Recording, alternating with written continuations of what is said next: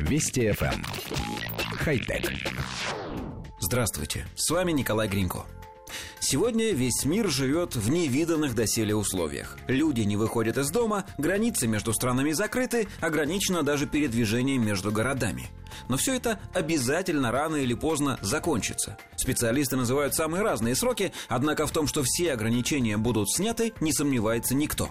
Но сможет ли человечество после пандемии жить точно так же, как раньше? На этот вопрос существует совершенно определенный ответ – нет. И дело вовсе не в экономических потрясениях. История знала и гораздо более тяжелые периоды, всегда вновь обретала устойчивость. Мы о технологиях. В этой области произойдут совершенно прогнозируемые изменения. Все, что можно будет сделать антивирусным, сделают. Вот простой пример. Уже давно известно, что на поверхности некоторых металлов, например, меди, вирусы очень быстро разрушаются. Совсем недавно ученые выяснили, что если нанести на медь лазерную наноразмерную насечку, время жизни вирусов на такой поверхности сократится до нескольких минут. Метод применим и для других металлов, а значит, в скором времени мы увидим противовирусные поручни в метро, ручки дверей и кнопки лифтов. Тонкие металлические нити будут вплетать в ткани, так мы получим одежду, защищающую нас от заражения. Совершенно очевидно, что мощный толчок к развитию получит дистанционная медицина. Речь идет о персональных системах мониторинга здоровья.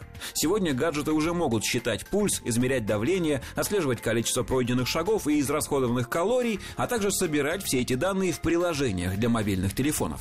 Этот функционал будет расширяться, и скоро мы сможем, допустим, приложив смартфон к груди, записать звук собственного дыхания, а затем отправить запись в медицинский центр, чтобы специалисты ее проанализировали.